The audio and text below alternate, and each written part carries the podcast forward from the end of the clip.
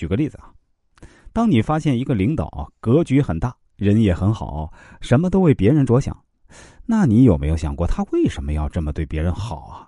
他对别人这么好，就是希望这些人将来能够回报他，难道不是吗？你可能还会说，有些人做好事不留名啊，也不求任何回报。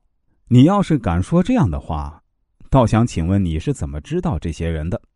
比如说，你今天帮助了一个人，你并没有奢求他任何回报，但是你在帮助他的时候，你的内心会很开心，这个开心就是你的自私，也是你最大的回报。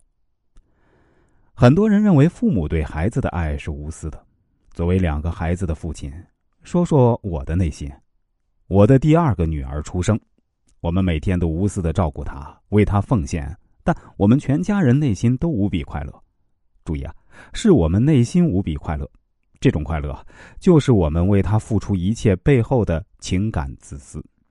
我爱女儿的第一因素呢，不是源于她的感受，而是源于我自己的感受。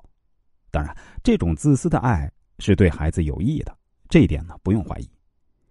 前段时间我亲身经历了一件事儿啊。对我一生影响非常大，我分享给大家一起学习一下。我有一个朋友的儿子生病了，这个病呢不是一般的小病，相对呢有点严重。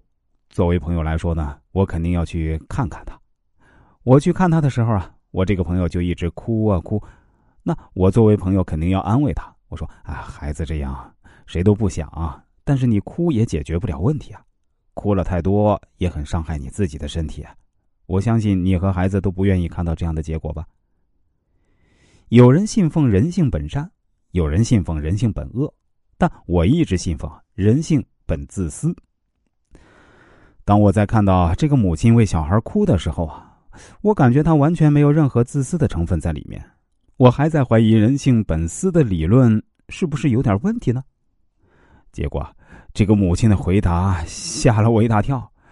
我要是说出来啊，也一定会吓你们一大跳。他说：“老吴啊，你说的我都懂，可是我哭出来会让我舒服一点。”哎，各位，你好好揣摩一下这句话，这是他亲口说出来的一句话。他说他哭出来会让自己舒服一点，他哭呢就是让自己舒服。